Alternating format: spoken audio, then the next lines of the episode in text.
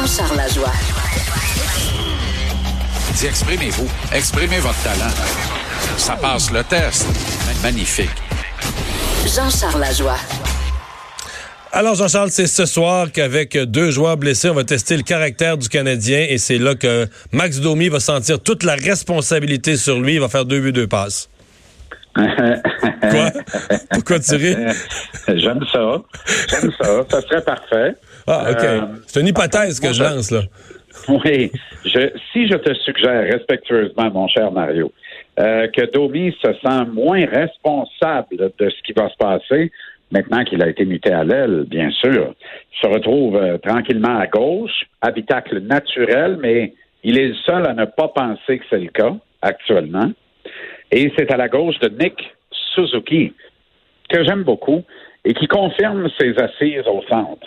Alors, j'aille pas le top 6 du Canadien, Mario, en l'absence de Jonathan Drouin et de Paul Biron. Donc, résume-nous On on, a, le on, on a le trio connu, là, euh, Tatar, Dano, Gallagher.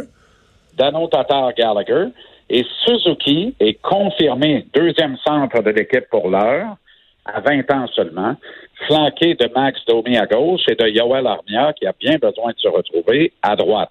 Alors, deux alliés en eau pour le jeune Suzuki. Ça ajoute à la pression sur ses fraises épaules. Mais là, Claude Julien, lui, va challenger avec ça ces deux vétérans. Il va dire à Domi et à Armia, le kid, il y a 20 ans. Voulez-vous vous le pogner avec trois mains, chacun sur votre bord, et le gaspiller au centre pendant longtemps, ou ça vous tente de vous enlever les doigts nez? Et de bouger vos pieds et de recommencer à jouer avec inspiration et talent ce que vous êtes capable de faire. On l'a vu dans le cas de Domi l'an dernier, dans le cas d'Armia depuis le début de la campagne. Tout ça afin de supporter Nick Suzuki au centre. Et le cas échéant, on est correct. Le quatrième trio, je pas ça. Il y a une ombre au tableau. C'est Charles Hudon qui est là à gauche, de euh, Nick Cousins à droite et Nate Thompson au centre, alors que Lekonen, lui, est à gauche de Kotkaniemi sur la 3 et Jordan Will est à droite.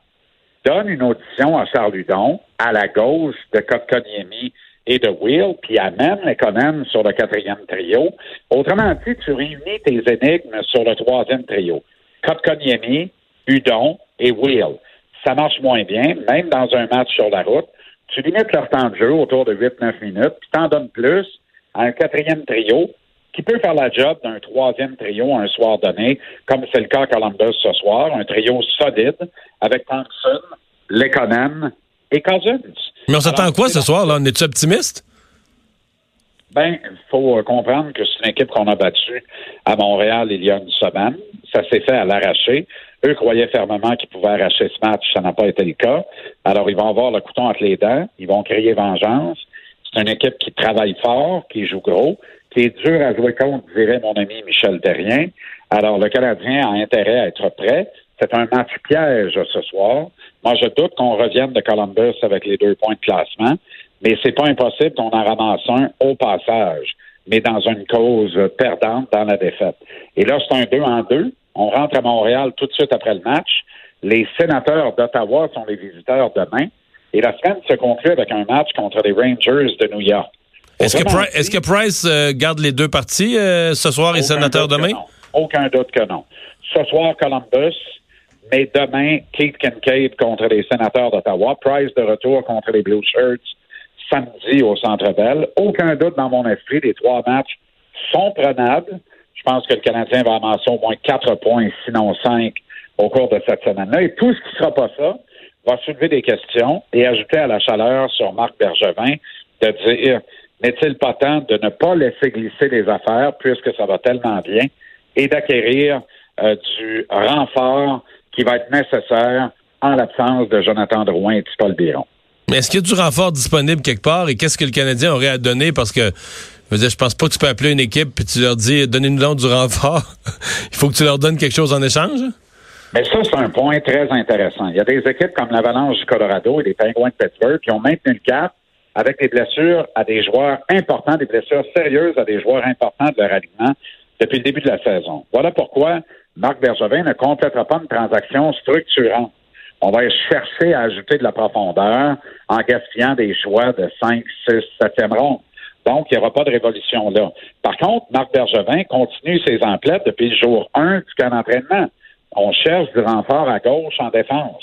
Et là, si on n'était pas loin d'un deal, là, tu peux accentuer les pourparlers, peut-être payer un petit peu plus cher que ce que tu aurais payé à la base. Et là, les gens vont dire, bon, ben, on perd Drouin Biron, il va chercher un défenseur. Non, non. On était sur le coup d'acquérir un défenseur depuis le début du camp d'entraînement. Il faut continuer d'améliorer la défense. Et qui sait si en faisant une acquisition structurante en défense sur le flanc gauche, ben, on ne va pas pallier davantage à la perte de Biron et de Drouin pour huit semaines, je le rappelle. C'est un quart de saison complet qu'ils vont manquer tous les deux. Là. Drouin, on ne le revoit pas avant janvier 2020.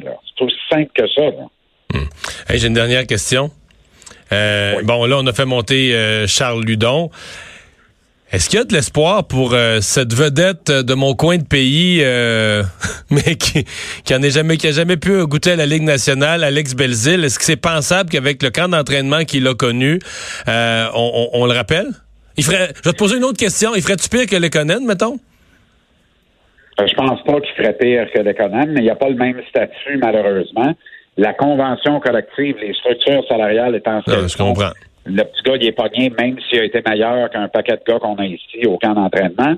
Par contre, les deux blessés devraient saluer son retour. Mais comme Charles Hudon a bien fait à Laval, on voulait le gratifier d'un retour. Mais ça sert à quoi de rappeler Hudon? Si Claude Julien le met sur un quatrième trio? Rappelle-le, mets-le sur un troisième trio. Sinon, laisse-le en bas et rappelle la place. Hmm. À suivre. Ben, euh, donc, euh, ce soir, peut-être un point. Peut-être un point, certainement pas deux, Mario. Et on saura s'en parler demain. Salut. 17h, JC TVA Sport.